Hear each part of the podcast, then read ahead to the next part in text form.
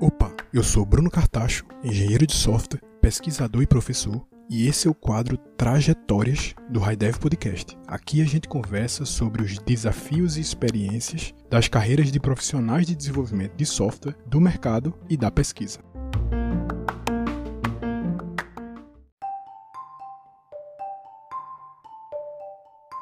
Nesse episódio 6 do quadro de Trajetórias do HighDev Podcast, a gente conversou com Bruno Silva. Bruno tem mais de 15 anos de experiência na área de computação. Trabalhou durante anos com desenvolvimento de sistemas embarcados e controladores para frotas de ônibus. Foi professor da Universidade Federal Rural de Pernambuco e atualmente é pesquisador na divisão de pesquisa aplicada da IBM, atuando com modelagem estocástica, otimização de performance, data science e machine learning. Também é professor em disciplinas da pós-graduação da Universidade Mackenzie de São Paulo e no Centro Universitário da Católica de Santa Catarina.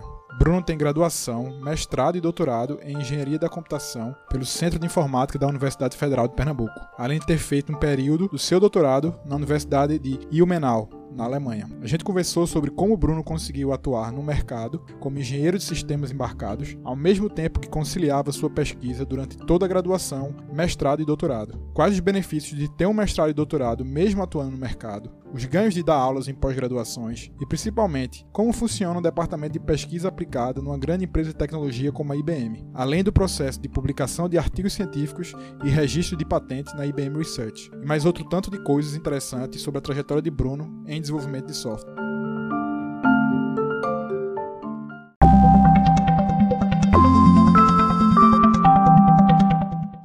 Opa, Bruno, tudo bom? Tudo bom, Bruno? É um prazer aqui estar conversando com você. Cara, além da gente ser xará, a gente teve um momento aí na, na nossa trajetória que a gente se encontrou em algum momento, né? Eu acho que eu estava começando, eu tava no primeiro período da faculdade, eu acho, de computação. Eu acredito que tu estivesse terminando a tua e Não. tu dava um curso, né? Ou tu já tinha terminado o curso? Não, eu estava no quarto período, eu acho. Eu tinha acabado de, de passar pelas disciplinas iniciais de programação. E aí eu tinha um amigo no CIT, né? Que era a empresa júnior do SIM. E eu estava dando umas aulas lá. Eu sempre gostei dessa pegada de dar aula, de ajudar o pessoal pessoal a aprender um pouquinho e compartilhar né, um pouco do conhecimento que a gente recebe. Né? Então, um presente que a gente recebe é um presente que a gente devolve. Então, no final das contas, é uma distância bem. A gente é bem próximo, na realidade, né, de, de tempo. Então, eu estava no primeiro período, aí eu acho que eu fiz um cursinho desse, bem curto aí, de Java básico, eu acho. E tu dava aula lá. Eu lembro que eu gostei um bocado e tu sempre muita gente boa e prestativo. Aí, muito tempo depois, né? Quase 15 anos isso. quase 15 anos depois. 15 anos. Eu te acompanhando, né? Eu te acompanhando no, no, no LinkedIn lá, vi que tu estava trabalhando na IBM IBM, fazendo pesquisa aplicada, dando aula, registrando patente e tal. Eu disse, putz, vou convidar a Bruna aqui pra gente trocar uma ideia, que eu acho que tem uma experiência interessante. Me diz uma coisa, antes eu queria que tu me contasse mais ou menos aí como é que foi tua trajetória aí no mundo do desenvolvimento de software. Como, como você sabe, né, a gente, uh, a gente começou a, a, trabalhar ou a estudar no, no Centro de Informática da Universidade Federal de Pernambuco, né, e lá foi a minha primeira experiência com programação. Antes eu gostava muito de eletrônica e gostava muito dessa parte de lógica, matemática, mas eu nunca tinha tido a oportunidade de ter um computador. Né? Eu vim de uma família bem humilde e eu entrei lá em 2003. E até aquela época eu nunca tinha tido um computador. Sempre que eu ia para casa de uma prima ou de um, de um amigo que tinha um computador, eu ficava fascinado por aquela coisa. E como eu gostava muito de matemática, física, eu digo, não, vou, vou fazer engenharia e vou fazer engenharia da computação. Eu vou aprender a, a trabalhar e a, a mexer com o computador, né? Como a gente falava na época, dentro do curso. E foi assim que aconteceu. A primeira vez que eu entrei no, no laboratório do SIM, eu fiquei maravilhado, né? É, eu vi sua, sua entrevista lá com o Silvio Meira e ele falou um pouco dos esforços dos professores e da instituição Centro de Informática da Universidade Federal de Pernambuco para deixar um conjunto de computadores né, dentro dos laboratórios 24 horas por dia, 7 dias por semana. E essa infraestrutura me permitiu eu aprender cada vez mais e conseguir é, alavancar na minha minha carreira. Sem essa estrutura, eu não teria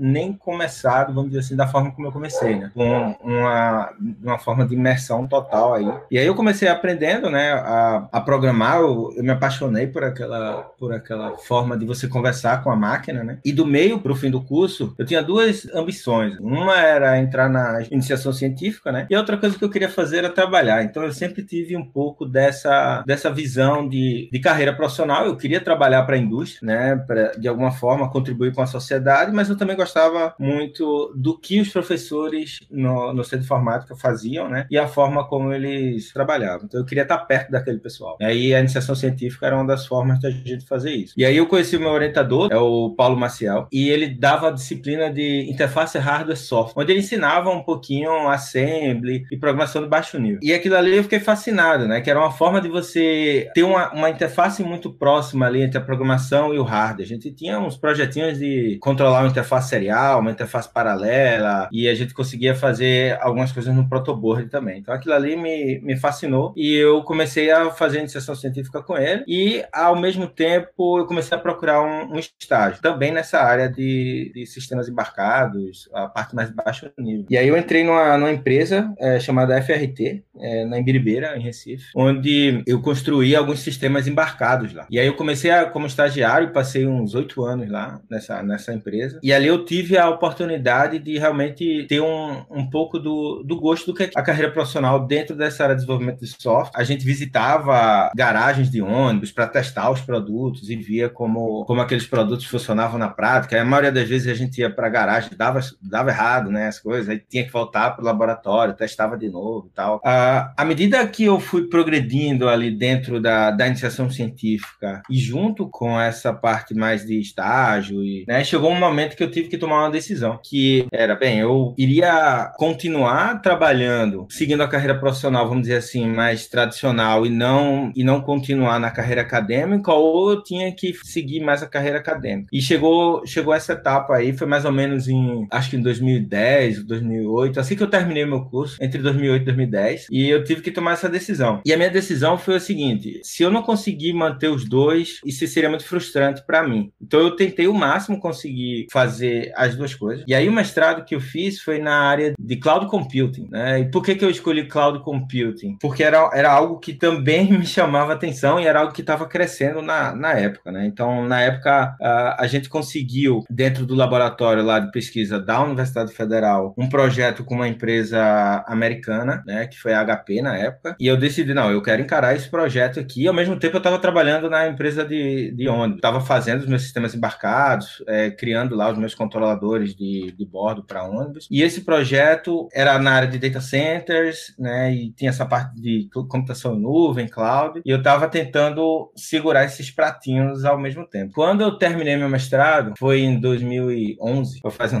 um certo tempo aí. Daí eu tive que tomar outra decisão, se eu ia fazer doutorado ou não. E eu ainda estava trabalhando nessa empresa de ônibus. E aí eu tive uma conversa com meu pai, ele, eu tinha essa vontade de fazer o doutorado, mas eu tinha acabado de sair do mestrado, né? E, e já estava bem assim na minha, na minha carreira como engenheiro de sistemas embarcados. Eu conversei com meu pai, eu digo, pai, que, que você acha? Ele é taxista, mas ele tem, tem muita sabedoria popular, assim. Ele é um cara que, que, que sempre deu muito valor a essa, essa questão dos estudos e, e tudo mais. E aí ele diz, bem, se é uma coisa que você quer fazer, não desista. Você pode fazer hoje, faça hoje, faça bem feito, faça até o fim. Não desista. Aí eu digo, não, realmente se eu consigo fazer, eu vou fazer, né? E aí eu comecei o, o doutorado, também foi nessa linha de, de computação em nuvem, mais voltado para a parte de processos estocásticos e análise de desempenho e falha para sistemas data center também. Foram cinco anos de doutorado. Eu tive que estender o doutorado porque eu sempre trabalhei nesse, nesse meio tempo. Quando eu não estava na faculdade, né, eu estava é, no, no laboratório da empresa criando os produtos. Então eu tive sempre essa dualidade aí. É, criar os produtinhos, né, que são é, exigidos para que você consiga pro, provar os conceitos na carreira acadêmica e criar os produtos na, na vida profissional. Porque, como você sabe, né, quando você cria um determinado produto para um cliente e o cliente está pagando, ele quer que a coisa funcione, funcione redonda, não pode ter falha nenhuma. E na, na área acadêmica, a gente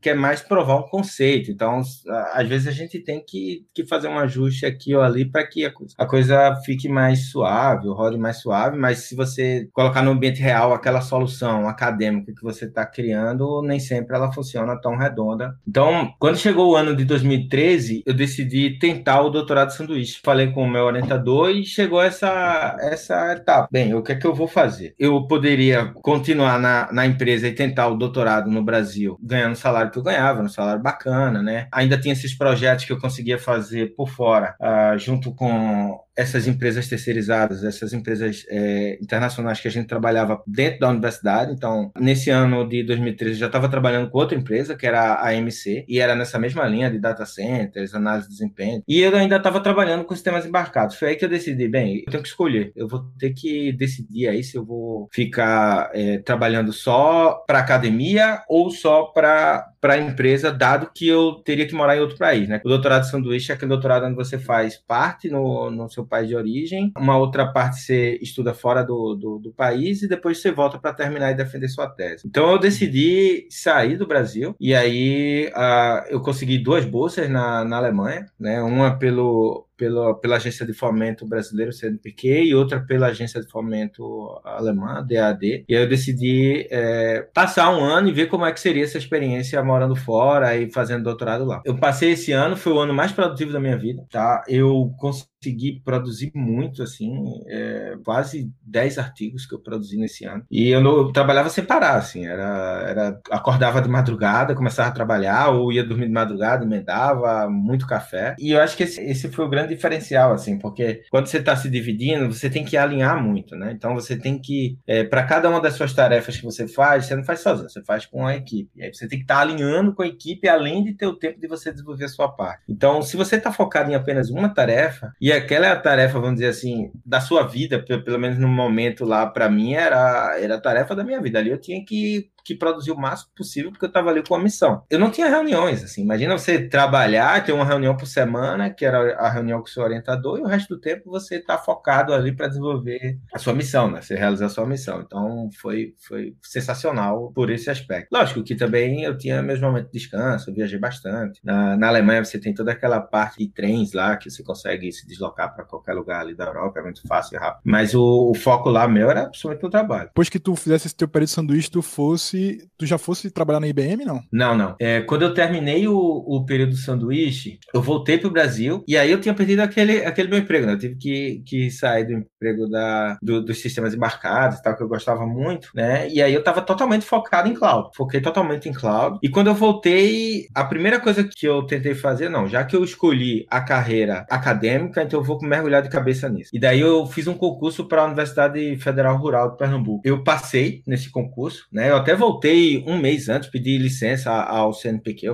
o DAD, para que eles me liberassem para eu voltar um pouquinho antes, ou foi um mês, ou um pouco menos de um mês, uns 20 dias, antes do que estava previsto para poder prestar esse concurso. Eu prestei, passei, e aí eu passei dois anos na Universidade Federal Rural. Só que eu sentia falta, quando eu estava lá na Rural, dessa pegada mais profissional, sabe? É, eu gosto da aula, é um negócio que me instiga, como eu falei no começo, é uma forma de você contribuir com a sociedade, eu acho muito importante. Mas eu eu me faltava um pouco essa pegada de você ter o projeto, de você ter aquele sangue no olho para entregar naquela data e aquela pressão. Quando eu estava nessa, nessa experiência na rural, eu, me faltava isso, é, apesar de lá ter, existirem projetos é, acadêmicos ou projetos em parceria com algumas empresas, eu não tinha tanto espaço para fazer isso, dado o momento que eu estava passando. Então, assim que eu defendi a minha tese, eu comecei a procurar algumas empresas e na área né, de, de pesquisa. Então, eu tentei fazer esse bem bolado aí de continuar sendo um pesquisador, mas tendo ainda esse perfil profissional com clientes, com entrega. E aí foi que a IBM apareceu. Para quem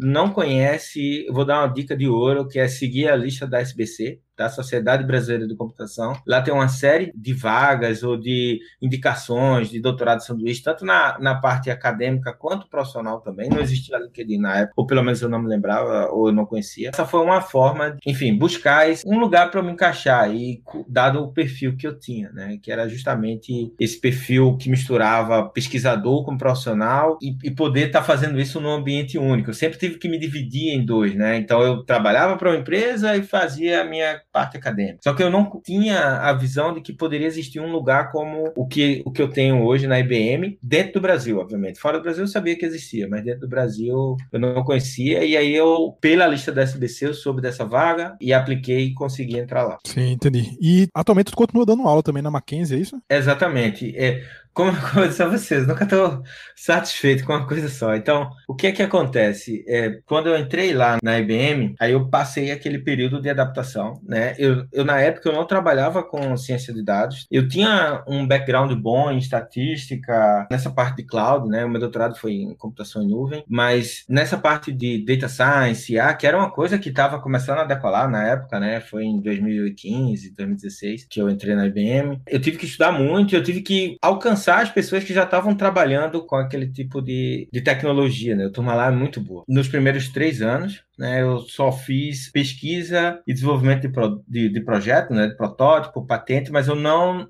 eu não estava dando aula. E isso me incomodava um pouco, porque eu sempre tive esse, essa, essa pegada de também poder ajudar as pessoas e tudo mais. Então, há dois anos, eu, eu sou muito ruim com datas, tá? Então, se eu estiver falando alguma incongruência, mas no ano de 2018, se eu não me engano, eu comecei a, a procurar, até dentro da, da IBM, conversar com algumas pessoas que já davam aula, tá? E aí eu consegui uma pós-graduação em Santa Catarina. Era para dar aula de pós justamente nessa parte de Big Data. A Big Data e ciência de dados, e foi algo que eu já estava trabalhando com os projetos lá na, na IBM e assim, caiu como uma luva. A, a pós-graduação, a aula de pós-graduação, normalmente você faz por temporada. Você dá uma disciplina, essa disciplina normalmente é bimestral, dependendo do caso, pode ser até que dure um pouco mais ou um pouco menos, mas você se dedica aquele tempo, você aprende muito. Obviamente, você tem que se especializar ainda mais para que você prepare as aulas e você não vai mostrar só o que você já trabalhou, mas você tem que ir tanto em largura quanto em profundidade, né, nos assuntos que você está mostrando. Então, então, isso foi uma oportunidade para aprender um pouco mais e também ajudar as pessoas aí, a sociedade, com um pouquinho dessa experiência. Então, em 2018, eu entrei na Católica de Santa Catarina como professor de pós-graduação. E aí, no ano passado, eu entrei na Mackenzie. E esse ano, eu também estou dando algumas. Uh, preparando material, né, como curador para o Senac. Quando acaba uma disciplina, eu já vou arrumando outra e assim por diante. É algo que me instiga muito, eu curto bastante, que é você poder ensinar as pessoas e mostrar um pouquinho como é que, como é que as coisas funcionam. E eu gosto também dessa pegada muito prática, sabe? As minhas aulas, se elas não forem práticas, elas não me chamam tanta atenção. Né? Então eu só pego disciplinas práticas, hands-on. A maior parte do tempo a gente está programando ou no terminal ou no Jupyter Notebook. É algo que. que e aí, então, tu trabalhava na IBM em São Paulo, fisicamente em São Paulo, e tu dava aula remota em Santa Catarina, é isso? Não, eu viajava para lá, cara. Eu ia na sexta-feira de tarde, à tarde, né? Pegava o voo em Congonhas, chegava lá uh, umas sete horas, porque é uma horinha ou duas horas. É, é, é na verdade, é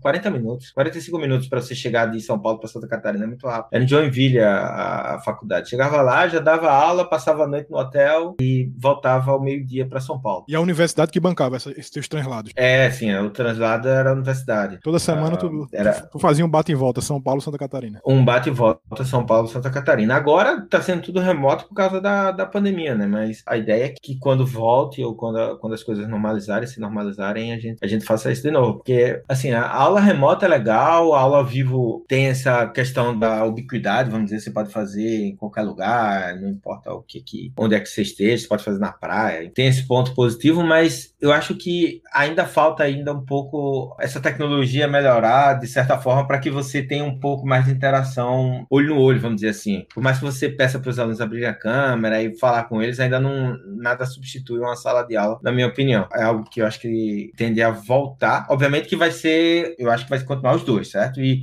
e a parte assim, remota vai aumentar muito, né? Obviamente que depois do Covid, eu imagino que ela vai ficar e vai ficar cada vez mais forte, mas eu ainda curto muito a aula presencial. Sim, eu acho que é, qualquer professor que tem experiência de dar aula sabe que não é, não é perfeito, né? Com certeza, pelo menos é possível, né? Se, se, se essa pandemia tivesse acontecido talvez há 10 ou 15 anos atrás, muito provavelmente iria ser inviável você conseguir dar uma aula, mas hoje em dia a gente pelo menos consegue, né? Apesar de não ser uma experiência Exato. plena, com certeza.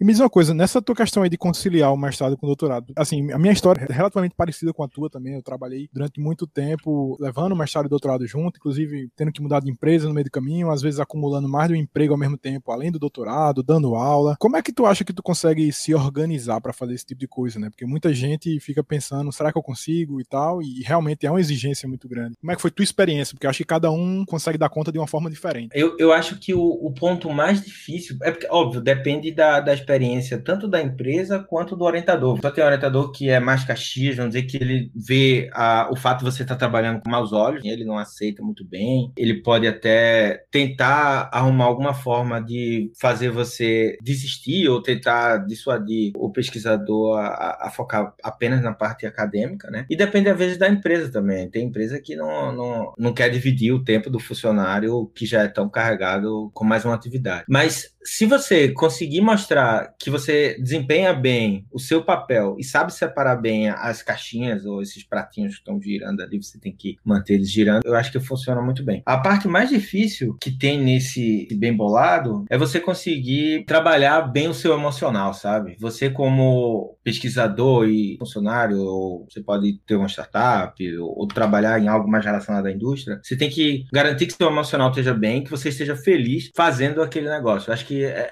é o ponto mais importante. Assim, se você está feliz e você está conseguindo levar es, essas dificuldades todas que aparecem no meio do caminho, eu acho que vale muito a pena. Né? O lado bom, eu acho, do fato de você estar tá dentro da indústria é você conseguir levar as tecnologias de ponta que normalmente são utilizadas né, nos projetos que você está trazendo para o seu cliente para dentro da, da academia e fazer com que o seu processo, uh, aquilo que você está criando, seja feito muito mais assim, de forma ágil. Conseguir trazer algo de valor para as duas partes e você conseguir também pegar um pouquinho dessa, dessa vivência que você tem na, na indústria, né? Do, dos perrengues que você passa, uh, das tecnologias que você está utilizando para dentro da academia, né? Então, por exemplo, quando eu defendi meu doutorado, eu utilizei uma plataforma em cima do Eclipse, que na época era muito famoso, era a ferramenta do momento lá para desenvolvimento de Java, e ali dentro eu apliquei uma série de técnicas para uh, ah, embutir mapas, eu estava utilizando ali um, um browser dentro de um, dos mapas mapinhas para criar centro de dados distribuídos e, e fiz toda um, uma questão visual ali que dificilmente um cara que nunca trabalhou na indústria, né, que assim não tem essa vivência de demonstração de produto, você convencer o cliente que aquilo ali que você está trazendo traz valor para o negócio dele, eu acho que essa parte traz é muito valiosa dentro da, da academia, né? Você conseguir pegar algo prático de ponta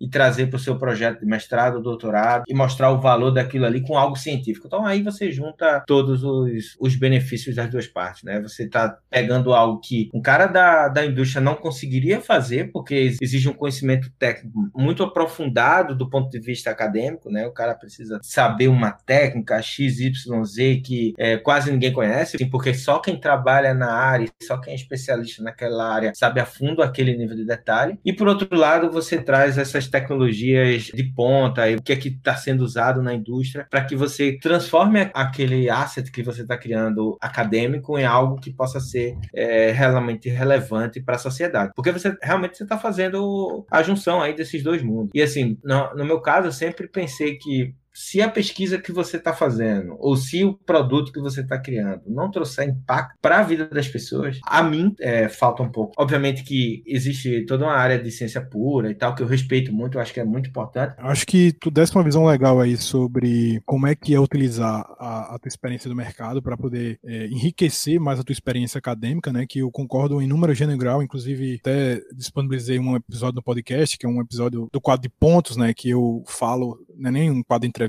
é um quadro que eu falo sobre algum tópico que eu acho que seja relevante. E eu comentei exatamente sobre quais são os conhecimentos e as, e as experiências que você consegue trazer do mercado para o meio acadêmico. Mas eu queria te escutar também o outro lado, né? Tu acha que valeu a pena ter feito o mestrado e doutorado e o que é que esse processo te trouxe de positivo, né? E é como, como pessoa e também, eventualmente, o que é que te trouxe para dentro do mercado. Ah, isso é, isso é, muito legal. Quando na IBM a gente está entrevistando um, um candidato, uh, muitas vezes o candidato ele traz toda uma, um aprofundamento teórico e ele vai num detalhe lá que às vezes só ele entende porque só ele tem aquele background necessário para o entendimento da, da técnica ou da abordagem que ele está trazendo. Mas ainda assim a gente quer ver ele apresentando e quer ver ele demonstrando como que aquela área de pesquisa que ele está trabalhando pode influenciar ou, ou trazer benefício para a vida das pessoas ou melhorar o estado da arte, né? Na verdade, o que a gente está observando naquele candidato não é a técnica em si que ele está trazendo, que ele está está fazendo, mas a gente está vendo muito mais a postura dele, como ele está apresentando aquele trabalho, como ele está vendendo aquele trabalho, e essa parte de venda, assim, vamos dizer assim, de, de tecnologia, né, ou de produto, ela pode ser trabalhada tanto na área acadêmica quanto na área, na área mais profissional, de indústria, né, vamos dizer assim. Mas o bottom line da entrevista é saber se aquela pessoa tem o perfil necessário para resolver qualquer tipo de problema. E eu acho que a pegada do mestrado e doutorado tem muito a ver com isso. Se você consegue fazer um mestrado, você consegue fazer um doutorado, termina ele, é, você consegue fazer qualquer coisa. Uma das exigências para que você entre no, na IBM Research é que você tenha no mínimo um mestrado. Quando você consegue fazer isso, você passa pelo crivo de uma banca, né? Você, é, você consegue passar por todas as etapas que são necessárias para que você obtenha o seu grau. Eu acho que o maior valor que você traz ali não é só a técnica, a técnica é importante, obviamente, você está fazendo mestrado, doutorado para que você avance o estado da arte em alguma determinada área, mas como pessoa, você aprende a levar pancada e você passar por essa pancada sem que você caia. Né? Então, quando você vence essa, essa batalha do mestrado e doutorado, você cresce muito como profissional. Eu acho que quando você termina esse, esse processo, você consegue fazer qualquer coisa, cara. Eu acho que o que eu mais ganhei, assim, de background para fazer o meu pelo fato de eu ter feito mestrado e doutorado foi isso. Foi a carcaça que você ganha para que você vença desafios. E aí você deixa de ser um especialista apenas naquela área, mas você vira um problem solver, vamos dizer assim, um cara que consegue resolver problemas e olha que, é, dependendo do caso, você pega problemas das mais variadas formas e você consegue resolver. Então, isso é... Perde o medo, né? Se você conseguir passar tanto tempo aqui dedicado a uma coisinha desse tamanho, né? E aprofundando, aprofundando, consigo dar um jeito de resolver qualquer coisa.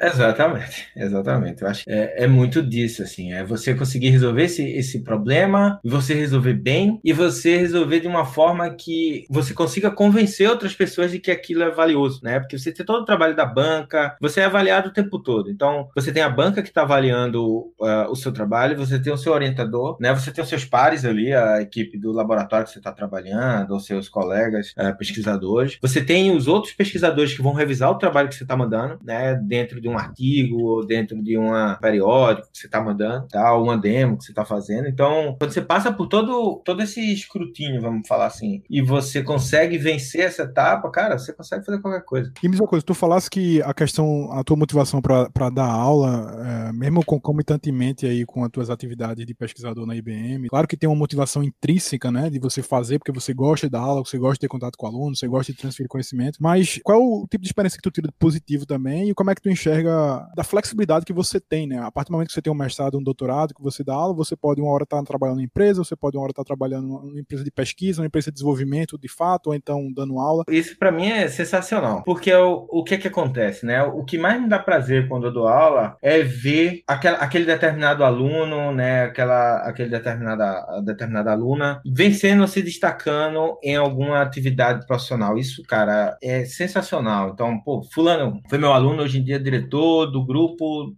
ABC XPTO, certo? Então, o cara... E, e, ele me conhece, ele às vezes fala comigo e diz, ó, oh, tua aula ajudou muito na, na, naquela minha fase da vida, porque eu aprendi essa tecnologia ou aprendi esse método e aí eu tô usando e isso mudou minha vida. Eu já recebi muito feedback desse e isso daí, cara, me, me deixa muito feliz. Então, é, essa é, é o meu principal drive para dar aula, é você conseguir mudar, influenciar a vida das pessoas, tá? De uma forma positiva, assim como eu recebi, como fui ajudado na, na época que eu precisei. A segunda coisa é você sempre se manter atualizado. Obviamente que quando você está num, num, projeto de pesquisa ou num, num, num produto que você está criando, você tem que também estar tá aprendendo e você tem que estar tá estudando. E quando você está preparando a sua aula, você está em contato com os alunos, você acaba fazendo isso só que de uma forma não impositiva. Ou seja, quando eu estou num projeto, eu tenho que estudar para aprender aquela tecnologia, porque eu vou fazer uso daquela tecnologia para aquele projeto. Quando eu estou dando aula, não. Acaba aprendendo de uma forma mais fluida, pelo menos para mim, obviamente, né? Cada pessoa pode ter uma experiência diferente, mas para mim é uma forma de eu aprender também. Por exemplo, eu nunca tinha utilizado uma biblioteca chamada da Hive, que era uma biblioteca do Apache, para trabalhar com ciência de dados, utilizando ali o, o conjunto do Spark, Hadoop do Apache, né? E aí eu tive que dar uma aula que envolvia aquilo lá, então foi uma forma de eu aprender e, e me aprofundar um pouco mais na, naquela área. Apesar de nunca ter trabalhado com ela até então, foi um, uma forma de especializar. Então isso também é um, um outro plus. E a outra questão que você mencionou também é a flexibilidade de que você tem mais uma opção, né? Algumas semanas atrás eu estava vendo uma, uma reportagem reportagem de um porta famoso da Globo que ele foi demitido, né? Vocês devem conhecer é o Fernando Rocha. E ele mencionou nessa reportagem que ele não tinha um plano B. E aí eu fiquei me perguntando, poxa, será que eu tenho um plano B? Eu, eu tenho um plano B. Porque o que é que acontece? Eu estou dando minha aula e essa aula ela é um plano B para mim, tanto quanto trabalhar como pesquisador é um plano B. Eu, vejo que os dois têm a, um, uma importância muito grande e do ponto de vista técnico, eu estaria feliz com se, se acontece alguma coisa errada lá na minha vida, eu tenho essa, esse backup plan para que eu consiga ainda estar tá dentro dessa área de tecnologia. Obviamente que se, se der uma coisa errada, eu vou tentar ainda trabalhar nessas duas áreas e uma outra empresa para fazer isso. Mas é algo que eu quero fazer até morrer, sabe? Se, se Deus me der mais alguns anos de vida aí, eu quero sempre estar tá trabalhando, tanto desenvolvendo coisas e passando um pouco do meu conhecimento para as pessoas. Muito interessante isso, porque é a forma como eu enxergo também, né? Quando você, a partir do momento que você tem um mestrado, que você tem um doutorado, e que além de tudo você tem experiência em desenvolver produto, em trabalhar a sua pressão, entender time to market, entender que você tem que vender as coisas para o cliente, saber se comunicar com o cliente, etc, etc, etc, né? dar aula tudo mais, você amplia muito mais as suas possibilidades de ação, né? Ainda mais numa área da gente de tecnologia, que a gente sabe que em certos setores existe uma certa, até, não vou dizer aversão, mas existe uma dificuldade até, se você for reparar direitinho, é difícil você ver pessoas muito mais velhas trabalhando como colegas de trabalho em empresas de desenvolvimento de software, às vezes até se pergunta o que é que acontece com as pessoas mais velhas, né? e eu acho que o meio acadêmico, inclusive de um modo geral, ele é mais receptivo até as pessoas que são mais experientes do que o mercado. Mas quando eu falo mais velho, assim, a gente ainda tá na faixa dos 35 por aí, né? Fala pessoa mais velha um pouco. É, eu tô com 35. Mas, é. enfim, eu acho que é, é, muito isso mesmo também. Eu acho que realmente traz um, um benefício muito grande para a carreira da pessoa você ter essas duas vivências. Né? Me diz uma coisa, tu tá na IBM Research, aí tu tá trabalhando, como tu dissesse, né? Durante um período tu trabalhava em empresas desenvolvendo produtos convencionais e ia levando essa, essa vida meio equilibrando os pratos, né? Trabalhando também, fazendo mestrado, fazendo doutorado, mas coisas é, desgarradas aí. Em algum momento tu conseguiu conciliar essas duas coisas, que é trabalhar numa empresa em que você tem pesquisa aplicada. Aí a minha pergunta é o seguinte: isso não é uma coisa comum no Brasil. A gente vê cada mês mais surgindo esse tipo de situação, mas acho que ainda se for comparar com as economias mais desenvolvidas, isso ainda está anos-luz de chegar lá. Mas me diz uma coisa: como é que é a rotina e as demandas de alguém que trabalha numa empresa de pesquisa aplicada é, dentro do, do mercado, né? Porque quando a gente pensa assim, ó, trabalho com empresa de desenvolvimento de software, seja desenvolvendo produto, seja desenvolvendo, prestando serviço, né? Desenvolvimento de software, a gente entende mais ou menos como é o fluxo de trabalho, né? Existem as demandas, os requisitos vão surgindo, a gente vai desenvolvendo software e aí a gente vai fazendo as entregas e tal, e enfim, tem as cobranças das entregas, dos releases e tudo mais. Como é que é a rotina e as demandas aí de, de uma pesquisa aplicada? Existe alguém que diz assim, ó, qual é o escopo de pesquisa que vocês vão pesquisar? Qual é o produto? Existe um, uma definição de em que linha mais ou menos vocês vão pesquisar? Porque dentro da academia a gente fica meio que, às vezes, muito solto, né? Você tem muita liberdade para levar sua pesquisa no caminho que você acha que deve. Eu imagino que numa empresa de pesquisa aplicada deve existir alguns nortes. Aí me conta um pouquinho como é que é esse negócio. É, é bem por essa, por essa linha que você acabou de mencionar, né? Quando, quando eu entrei na, na IBM, eu entrei com muito, uh, entrei muito com o mindset do, da academia, porque eu achava que lá, como era uma instituição de pesquisa, né, o laboratório da IBM, então eu pensei, pô, aqui vai ser igual à academia, ou pelo menos eu tenho uma ideia de que uh, seria muito parecida, né? Eu entrei com aquele mindset de fazer pesquisa, publicar os meus artigos, né, e alavancar um pouco essa parte mais de, de ciência e, enfim, estender um pouquinho mais o estado da arte. E por outro lado, eu já tinha essa, essa experiência de você entregar release, de você ter essa questão da demanda do tempo e você entregar as coisas rápido e tudo mais, que eu trabalhava também com, com essas empresas. Então, para mim, foi um pouco mais fácil do que para alguns colegas meus que vieram puramente da, da, da, parte acadêmica, quando entraram no laboratório. Enfim, de estar tá acostumado com essa pressão, né? E, e eu já adianto para você, a pressão é muito forte, porque a gente tem que entregar assets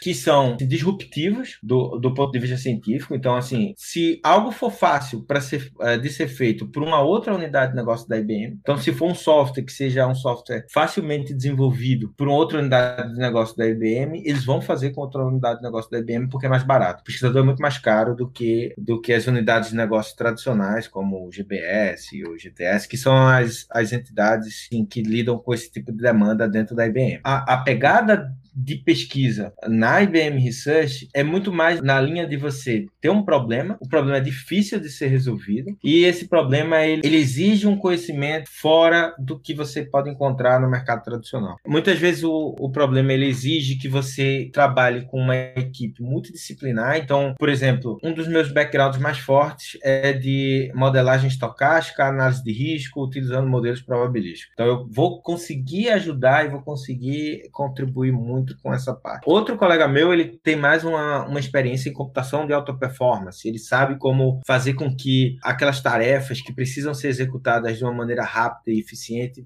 sejam executadas e funcionem muito bem num supercomputador. Tem outra pessoa que trabalha na minha equipe que é muito bom com pesquisa na área de meteorologia e recursos naturais. Então, esse cara vai, vai trabalhar também nessa outra linha. Outra pessoa é um, um cara que sabe muito dessa área química, de nanoestruturas, de bioquímica e assim por diante. Ele vai trabalhar em outra frente. E aí a gente une esses esforços para que a gente consiga construir uma solução que vai resolver um problema difícil do mercado. Então, só para instanciar sociais. Vou citar o um exemplo aqui de um, de um trabalho que eu fiz junto com, com a minha equipe em 2019, que era na área de mineração. Você descobrir quais são os pontos de uma determinada mina de ouro onde você iria fazer um furo e, e você conseguiria ter uma probabilidade maior de encontrar ouro naquele. Esse projeto ele, ele juntou pessoas com background em geoestatística, computação de alta performance, ciência de dados, machine learning, modelagem estocástica, e todos esses esforços foram unidos, né, para que a gente conseguisse resolver aquele problema do cliente que era saber onde é que ele ia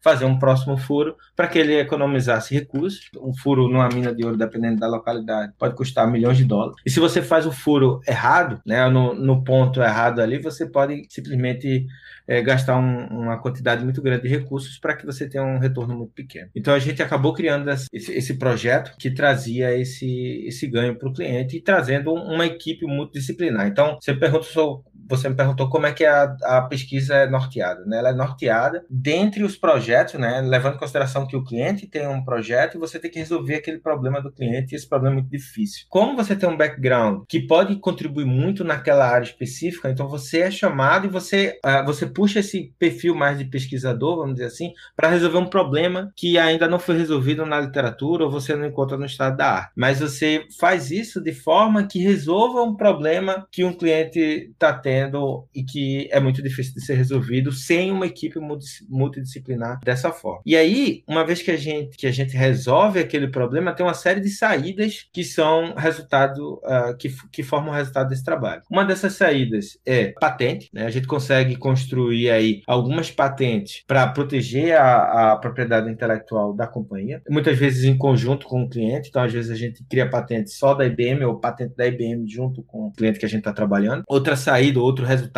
da, da nossa pesquisa publicação. E aí você pode pensar, poxa, por que, que a IBM não guarda a, aquele conhecimento que ela teve para si e ela publica aquilo para que outras pessoas validem? E tem muito esse, esse aspecto aí de, de pesquisa, né? Você criou aquela pesquisa, você desenvolveu aquele, aquele novo, aquela nova técnica, a nova solução, e aí você expõe a comunidade para que ela também avalie, veja se aquilo tem valor ou não. E aí você, se tem valor, você ganha a eminência, né? Aquele produto seu, aquele projeto fica ainda mais conhecido, e você, além disso, tem também a avaliação dos seus pares, né? Dentro da área de pesquisa que você está trabalhando para que você receba feedback sobre isso. Então tem, tem esses aspectos aí que são diferentes de uma, de uma área ah, do mercado tradicional, desenvolvimento de software, onde você desenvolve vários projetos, mas não tem essa pegada tanto aí de pesquisa. Dentro do laboratório a gente consegue juntar aí esses diferentes domínios para resolver problemas difíceis. E uma Sim. coisa que eu queria destacar, Bruno, também é o seguinte, é que assim, tudo que eu estou falando aqui, eu estou falando em nome de Bruno Silva, não estou não tô falando em nome nome da IBM. Tá? Então, apesar de ser funcionário da empresa,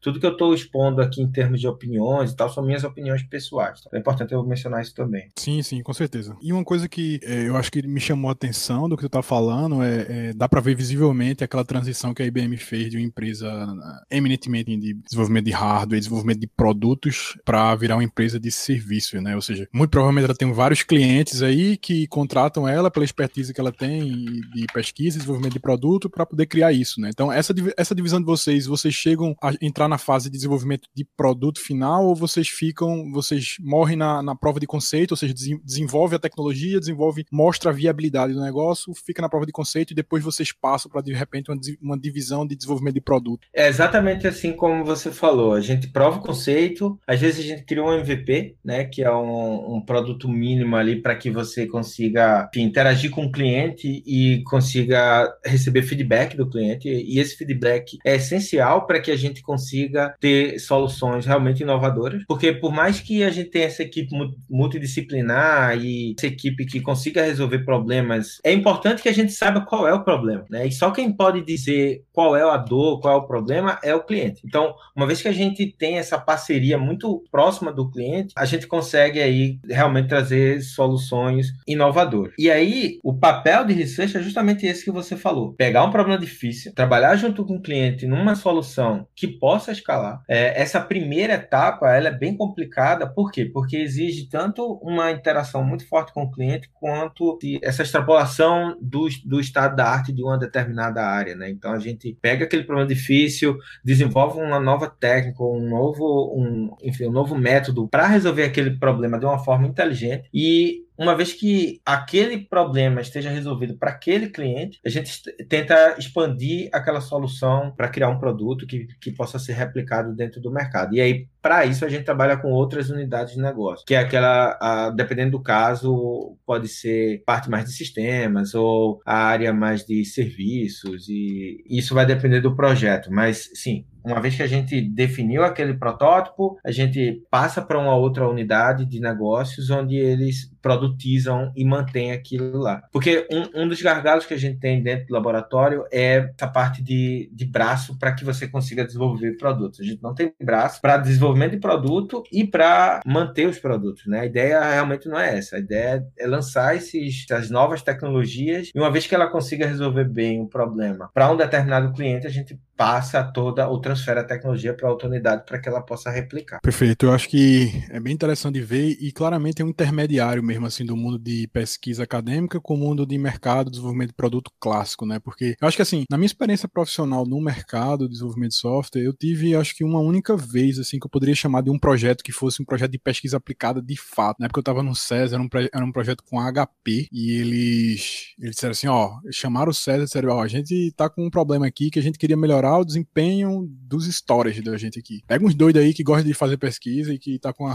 gosta de meter as caras aí, monta, monta a equipe e vê o que, é que vocês podem propor pra gente. O problema é esse. A gente não faz a menor ideia como uhum. é que se resolve isso. E dá... Aí juntou uma equipe pequena, era eu e mais, eu e mais dois. Era eu e mais dois uhum. e a gente e a gente começou a correr atrás. Né? E era exatamente o que você tá dizendo, era um intermediário. Você tinha, um, você tinha um problema bem definido, agora o nível de liberdade que você tinha para propor soluções para aquilo ali era muito maior do que um projeto de desenvolvimento de software tradicional, mas por outro lado também não é uma liberdade tão grande como você tem uma pesquisa acadêmica, né? Que você realmente pode chegar e mudar até o problema que você está querendo atacar. Ou seja, tem algumas entregas, você tem que estar tá sempre entregando as coisas, né? A gente semanalmente se comprometia a entregar alguma evolução, alguma tentativa que a gente fez e não gerou resultado. Mas eu acho que é, é bem interessante mesmo ver isso, né? Porque é uma, é uma experiência rara, né? Poucas pessoas têm a oportunidade aqui no Brasil de ter essa experiência. E aí eu queria te perguntar um ponto aí sobre a, a IBM em particular. Quais são os tipos de competência, né? E como é que você faz para entrar, por exemplo, num, numa empresa dessa, num, num setor desse que trabalha com pesquisa, com pesquisa aplicada, né? Como é que, como é que você consegue se apresentar a uma empresa dessa? Eu vou, eu vou falar um pouquinho sobre como foi minha experiência e aí eu depois fecho no geral. Na minha experiência, o que aconteceu comigo foi o seguinte: tinha essa vaga, né, para a área de, de cloud, dentro do grupo de cloud da, da IBM Research Brasil. E eu vi a descrição da vaga, tinha o meu perfil e tinha um match muito grande entre o que eles estavam procurando e as minhas competências. O que geralmente é exigido para que você entre na, na IBM Research como bottom line é que você tenha no mínimo mestrado.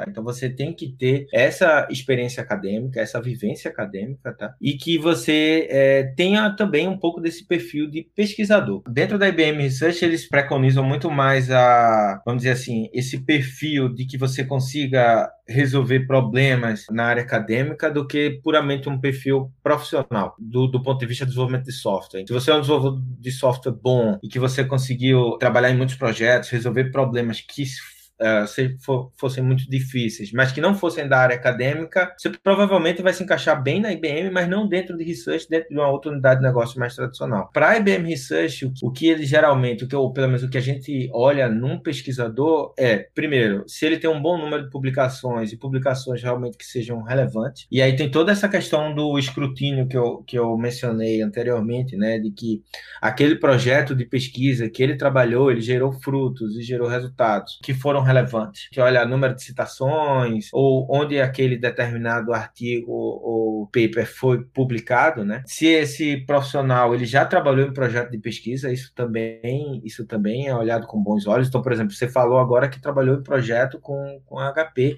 e ele tem essa pegada de pesquisa. Isso com certeza é levado em consideração. Se você tiver experiência na indústria, é um bônus, tá? Isso com certeza é visto com bons olhos, principalmente porque você é, vai ter uma curva de aprendizado muito menor com relação às entregas e a forma como, como a gente desenvolve lá os, os nossos assets. E uh, com relação às competências, primeiro, você tem que saber falar inglês, isso é um, algo que é primordial. Você tem que falar inglês, você tem que falar inglês bem, do ponto de vista que você consiga se expressar, né, e consiga entender bem o necessário ali dentro de uma determinada reunião e tudo mais. Por exemplo, só para dar um exemplo aqui, por que, que o inglês é tão importante. Atualmente, eu estou trabalhando com equipes da Índia, Japão, Estados Unidos, África e Reino Unido. Isso num projeto só. Então, imagina aí o fuso horário para que a gente consiga juntar essa, essa turma toda. Então, se você não está falando inglês, você já está fora do, desse, desse tipo de, de, de, projeto aí que a gente está trabalhando. Tá? Então, inglês é algo essencial. Felizmente, dentro dessa área de tecnologia, a maioria, pelo menos as pessoas que se destacam, elas, elas têm inglês bom. Isso é, é importante. Além do, além do inglês, desse perfil de publicação, de pesquisa que tem impacto, né? É, é importante que você tenha uma comunicação boa, que você consiga expressar e que você consiga vender bem o, a, a pesquisa que você está fazendo ou o produto que você já fez, enfim, se você consiga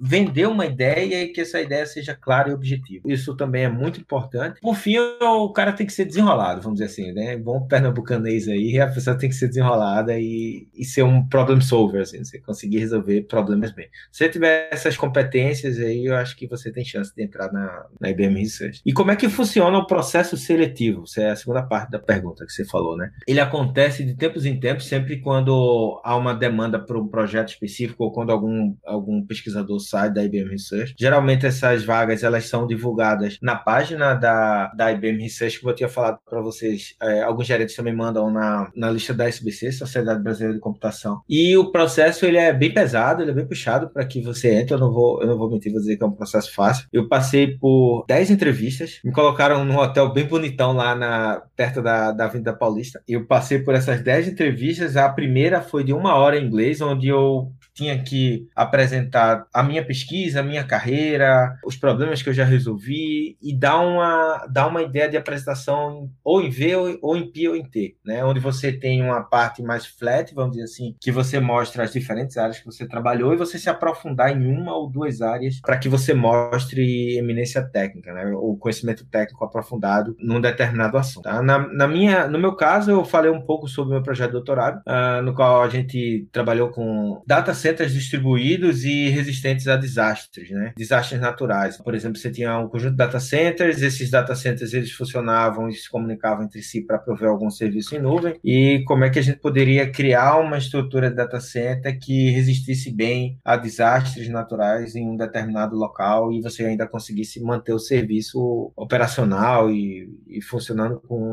um certo nível de qualidade. Então, eu apresentei esse, essa pesquisa, eu mostrei o detalhamento lá, qual era o ponto ponto, o pulo do gato da, da pesquisa, onde é que a gente conseguia resolver bem. Fiz uma demo online, uh, então a gente, uh, levei, algum, levei dois computadores, criei um mini cluster lá e fiz a apresentação na hora, cara. E assim, tinha tudo para dar errado, certo? É, Porque é, podia qualquer errinho ali. É complicado, é.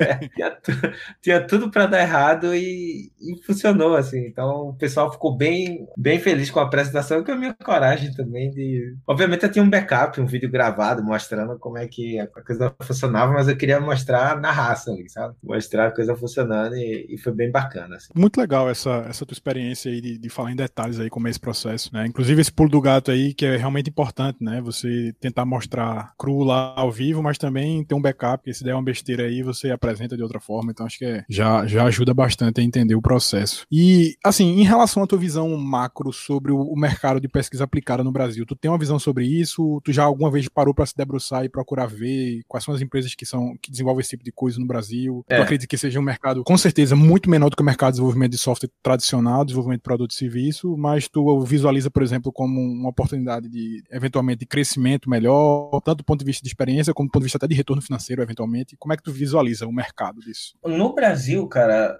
é, infelizmente, como você falou, né, é, os países, vamos dizer assim, mais desenvolvidos, eles acabam tendo os centros de pesquisa locais nas sedes, assim, vamos dizer. Então, por exemplo, se você pensar até, até em termos de IBM, é, obviamente que o que é desenvolvido aqui no Brasil atende o nosso mercado local e atende outros países também, mas o grande foco de pesquisa, o maior laboratório que a gente vai, vai encontrar da IBM, ele fica nos Estados Unidos, na sede. Mas se você, se você analisar bem e der uma procurada boa, você vai encontrar algumas outras oportunidades para pesquisador dentro do Brasil, né? Eu sei que em Manaus tem algumas, algumas oportunidades boas aí também é, nessa área, no Sudeste também. No Brasil, no Nordeste, você tem o César, tá? De que de certa forma você ainda consegue é, ter algumas pontinhas ali mais puxadas para pesquisa, para que você traga uma inovação. Mas realmente, como você mencionou, o, o mercado ele é um pouco menor, mas se você tem um,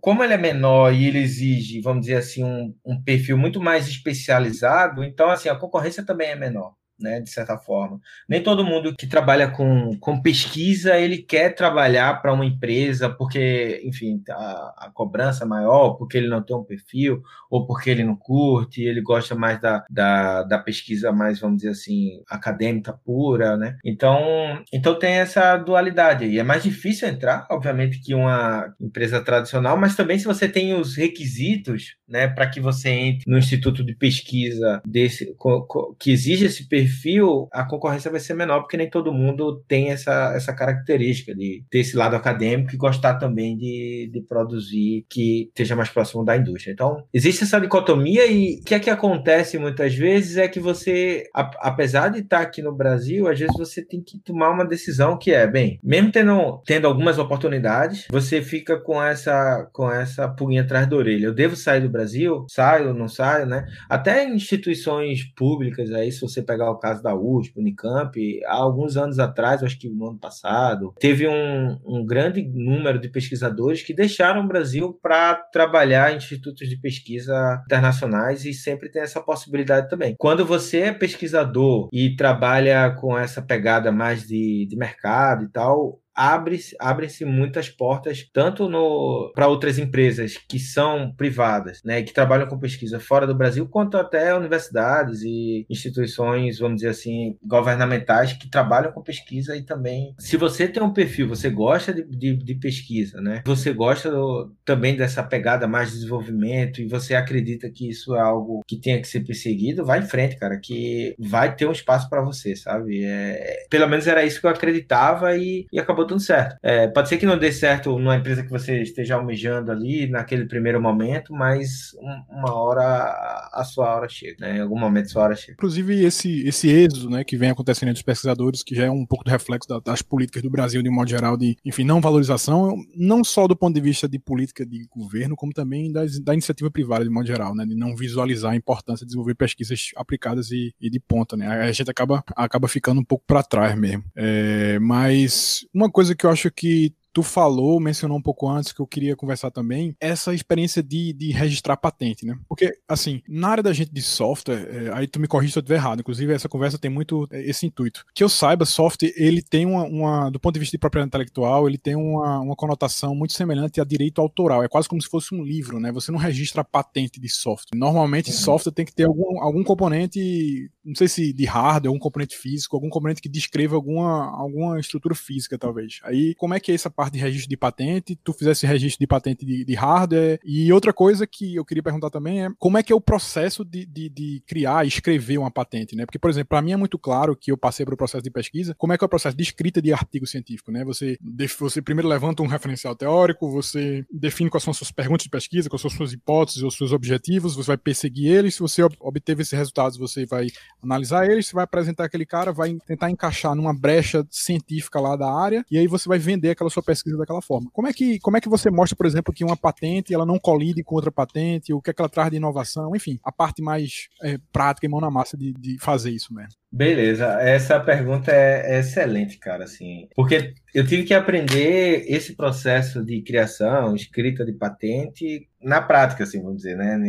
né não é algo que você aprende na universidade, apesar de eu acho que, que a gente devesse aprender, ou que a gente, na universidade, devesse criar patentes uh, no Brasil infelizmente isso não é muito o caso. Respondendo a pergunta, no Brasil é muito difícil a gente ver uh, empresas patenteando ou instituições de pesquisa criando patentes por causa da morosidade do processo de registro de patente no Brasil, tá? Demora muito tempo, cara, muito tempo e o processo ele é difícil de, de determinar e de andar. Às vezes demora 20 anos para que você tenha uma patente registrada e nesse, nesse mercado que a gente está vivendo aí, mercado de software, IA, tecnologias disruptivas, se você perde um mês, você já perde, pode perder aí o, a brecha ou o tempo ideal para você lançar um produto. Imagina você esperar 20 anos para que aquilo seja patenteado. As patentes que a gente registra na IBM Research são patentes americanas. A gente manda as patentes para o escritório americano, o USPTO, que é um escritório parecido com o, o escritório brasileiro. Se eu não me engano, o brasileiro é o INPI, Instituto Nacional de Propriedade Intelectual, mas eu posso estar errado tá? Então, Propriedade industrial, mas é isso mesmo, é o INPI. Industrial, é, é isso mesmo. E, e no Brasil é o USPTO, que é o, o escritório americano Trademark Office, uma coisa assim, tá? Então, o processo, ele, ele funciona da seguinte forma, né? Inicialmente a gente tem uma, uma ideia, essa ideia muitas vezes está relacionada a um determinado produto que a gente está criando, e essa, essa ideia, esse produto, para que ele seja patenteável, ele tem que ter duas coisas que são essenciais. A primeira coisa é que ela não pode ser óbvia, então eu não posso ter uma patente que seja algo óbvio de ser criado ou de ser reproduzido. Ela não pode existir, ela tem que ser uma coisa nova. Tá? Então, tem que ter essas duas propriedades. Na IBM, eu acho que na, no USPTO como um todo, para que você registre uma patente, você precisa ter um sistema e um método. Vou dar um exemplo para vocês de uma patente que a gente criou e está filed no USPTO. A gente tinha um problema nos nossos produtos que a gente estava trabalhando lá, né, na, na, na IBM Research, que era relacionado à área de IoT. IoT. O técnico de IoT, ele precisava fazer uma instalação de um determinado equipamento e ele precisava ter um vídeo que descrevesse como é que aquele determinado equipamento poderia ser configurado. Vamos supor que o cara está configurando um modem um roteador. Para que ele pudesse fazer isso, tinha um sisteminha que explicava em vídeo o que, é que ele tinha que fazer. Aí o que acontece é que se aquele sistema tivesse um upgrade ou tivesse uma atualização, esse vídeo ele teria que ser recriado a partir do zero. O que a gente fez foi o seguinte: poxa, isso é um problema, a gente tem que resolver. Vamos resolver da seguinte forma: uh, vamos pensar numa ideia que facilite a vida desse instalador. Então a gente bolou um sistema que utilizava inteligência artificial para analisar os passos que eram executados naquele vídeo em relação à configuração do sistema e a gente replicava os passos que foram analisados no vídeo original em uma máquina virtual e gerava a imagem dessa máquina virtual para criar um novo vídeo. Então, se você pensar nesse, nesse fluxo, a gente tem um sistema associado que vai analisar o vídeo original, fazer o processamento, a extração dos passos que foram utilizados no vídeo original e um outro subsistema ali daquela, daquela solução que iria gerar o vídeo a partir daqueles passos extraídos. E a gente patenteou e essa patente ela está em processo de aprovação. Para fazer um resumo do processo de criação do patente, a gente tem a, a identificação do problema, isso é feito pelo pesquisador, ou enfim, pela equipe é, responsável por solucionar aquele determinado problema. Pensa numa solução, essa solução ela tem que ser nova. Então, por exemplo, a gente procura no, no PrioArt, existe um site chamado Google Patents ou Free Patents Online, que é um outro site onde você consegue buscar patentes passadas que já foram registradas. Tem o, esses dois sites, que normalmente são as referências que eu utilizo. E aí você escreve um conjunto de search terms ou itens de, de busca, onde você pesquisa patentes que estejam relacionadas àquele determinado ponto. Se você não encontra nada, você registra isso num documento para que o governo americano ele também possa buscar ou sirva como base para que ele também faça essa busca. E aí, uma vez que essa patente ela seja nova, né? Então eu faço essa busca do PriorArt e vejo que não, não existe nada parecido, então você vai para um próximo passo onde você faz a escrita do documento. No caso da IBM Research, mas pode ser diferente para outras empresas, a gente tem uma equipe de propriedade intelectual que dá suporte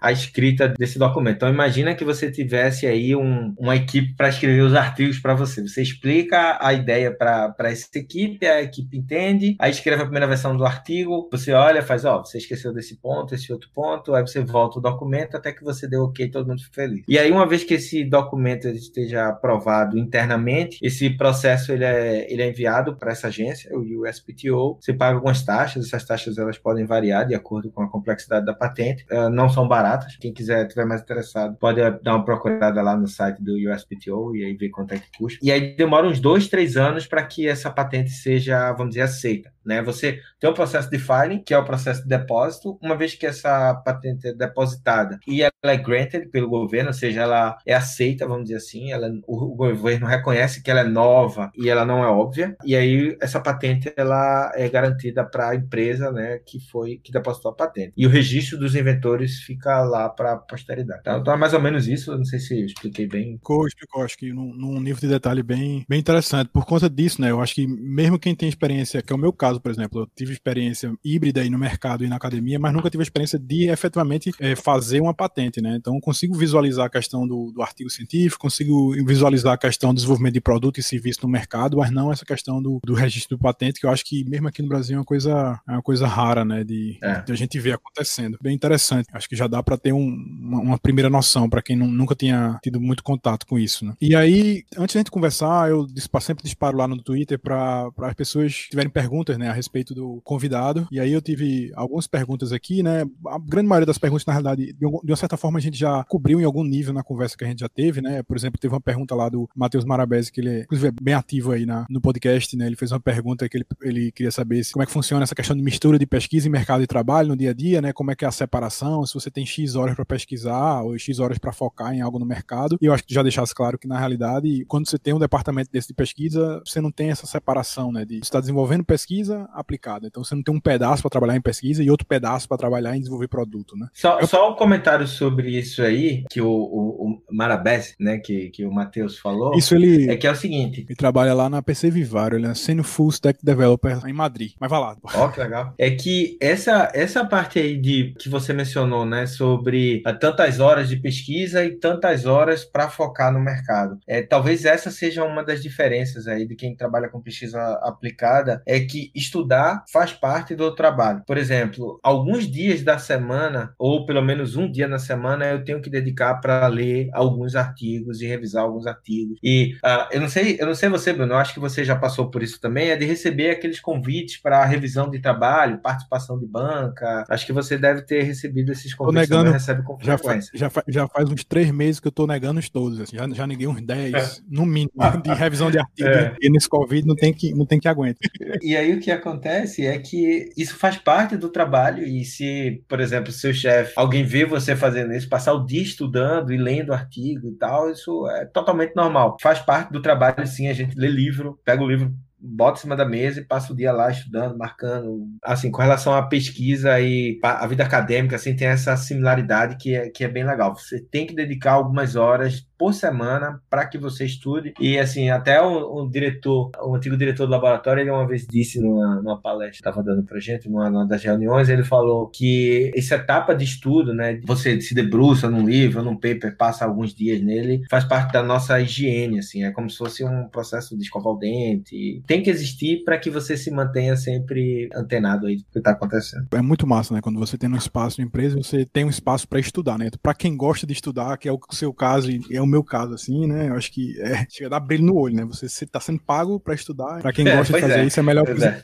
Aí teve umas outras perguntas aqui, mais no sentido do Caio, do Marcelo Santos, mais no sentido de como é que faz para entrar é, nesse meio de pesquisa no mercado, né? Quando você está começando na graduação, ou então na questão de P&D em empresas e tal, eu acho que também a gente, de uma certa forma, cobriu que bem essa, essa tua trajetória e como é, que, como é que as coisas se dividem, como é que você consegue entrar, né? E teve uma pergunta uhum. também do Adolfo Neto, que é o professor da TFPR, que é a Universidade Tecnológica Federal do Paraná. Ele também é sempre presente aqui. E ele perguntou quais são as métricas quantitativas e qualitativas que pesquisadores devem usar para avaliar, por exemplo, se a sua pesquisa tem um impacto no mercado. Eu não sei se é uma resposta fácil de dar, mas, enfim, qual é a tua opinião em relação a isso? É, eu, eu posso dar as métricas que uh, são imputadas a mim, né? Por exemplo, no ano 2019, eu recebi um prêmio da, da IBM com, com relação a uma pesquisa que a gente fez, justamente essa pesquisa que eu falei no começo do podcast, sobre mineração de ouro. Como foi que essa pesquisa foi avaliada e por que, que eu recebi esse prêmio? Alguns aspectos. Primeiro, o tanto de, de publicação que a gente gerou. A gente gerou algumas publicações com relação a esse projeto e esse projeto teve impacto. Só para você ter uma ideia, esse dado é confidencial, mas o impacto que a empresa teve pela utilização do nosso projeto, né, a empresa cliente, vamos dizer assim, foi de alguns uh, milhões de dólares.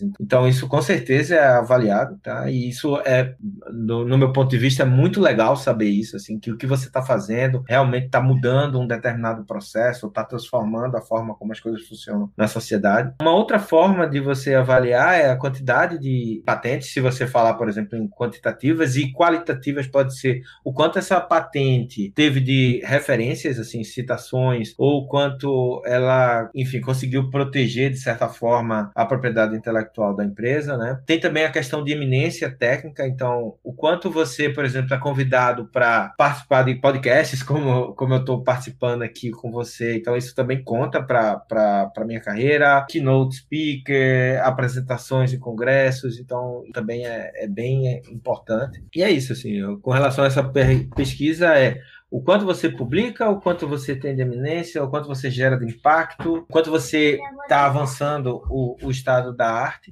tá? Então é, é nessa linha aí. É quase que um misto, né, do pensamento do mercado e do pensamento acadêmico, né, das métricas. Envolve grana, quando é que você conseguiu economizar determinado processo, e envolve essas questões também mais de pesquisa acadêmica. É um misto, talvez, aí da, das métricas, né? Bruno, normalmente eu costumo fazer aqui umas três perguntas para todo mundo que participa no podcast, que a primeira delas é o seguinte, tu poderia me contar um desafio que tu tenha passado na tua carreira, que tu tenha tido orgulho de vencer, e como é que tu venceu esse desafio, né? Pode ser uma coisa bem técnica, ou então pode ser uma coisa não técnica. Às vezes a gente passa num desafio e quando a gente se depara com ele, a gente fica com medo, ou então não sabe se realmente vai conseguir vencer aquele negócio e eventualmente a gente consegue. Eu queria que tu me contasse uma situação dessa. Uhum. Cara, a parte mais difícil, o desafio mais difícil que eu tive uh, nesses últimos anos, assim, acho que desde o começo da minha carreira, foi terminar esse projeto com a empresa de mineração que eu mencionei anteriormente. Porque teve uma etapa do projeto onde a gente tinha uma entrega e assim, essa entrega estava atrasada. Os clientes eles não acreditavam mais que a gente ia conseguir, pelo menos a minha equipe, né? Eu e mais um, um, alguns colegas, então era uma equipe de três pessoas, a subequipe, que a gente não ia conseguir entregar essa parte do projeto, que era uma parte de aceleração de buscas geoespaciais. Então você tinha que acelerar um processo de busca geoespacial utilizando GPU. E a gente estava com muita dificuldade para fazer isso. O projeto já estava atrasado há algumas semanas e a gente descobriu uma falha de design que a gente tinha que é, refazer o stack todo do, do software, desde a interface até a parte da comunicação com a GPU, os kernels que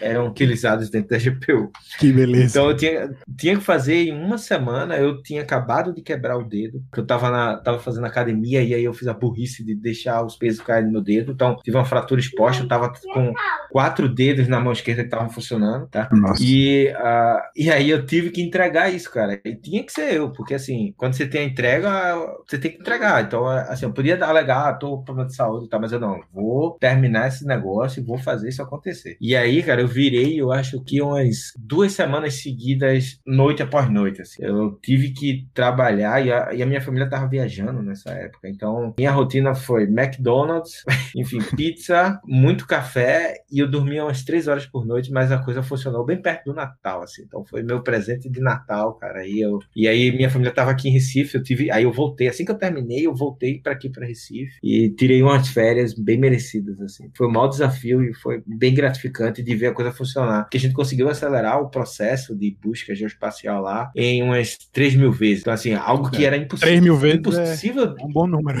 É, cara, é um bom número. Era, era impossível é, você fazer essas buscas sem uma estrutura como que a gente criou, assim. Então, foi uma condição assim, essencial para que o projeto fosse bem sucedido. Foi bem gratificante. Massa, muito, muito interessante mesmo. A segunda pergunta que normalmente eu faço também é se tu tem alguma história de alguma besteira que tu tenha feito como profissional, que tu aprendeu com isso, porque eu acho que é interessante, inclusive, a gente falar sobre essas coisas, porque eu acho que todo mundo que já tem um tempo razoável, assim, de carreira profissional, eventualmente vai fazer uma besteira aqui ou acolá, e isso não denigre nem um pouco a, a, o profissional, muito pelo contrário, mostra até que o cara teve algum, alguma experiência e que enfrentou situações difíceis e que tu aprendeu com esse processo. Pode ser, mais uma vez, alguma coisa bem técnica, né? Ou então pode ser uma questão de decisão de carreira, uma forma como você encarou alguma alguma coisa? Teve algumas, né, que foram até engraçadas, assim. Quando eu estava trabalhando na empresa de ônibus, eu tinha um, um controlador de bordo que a gente estava fazendo e esse controlador de bordo, ele, ele não deixava o ônibus sair em segunda marcha, controlava a aceleração, é, não deixava o ônibus sair com a porta aberta. Eu acho que muita gente conhece esse,